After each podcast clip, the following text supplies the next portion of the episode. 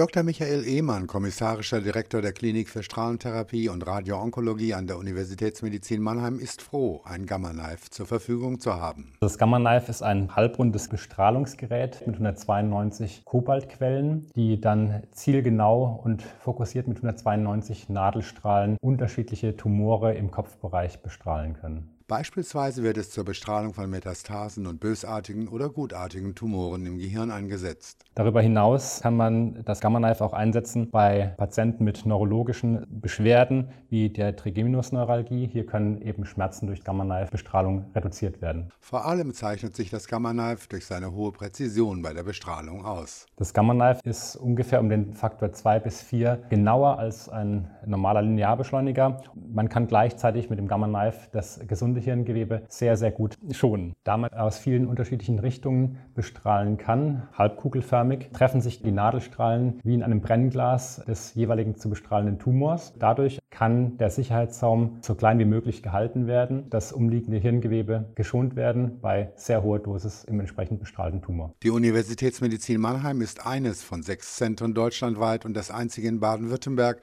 die das Gamma Knife einsetzen.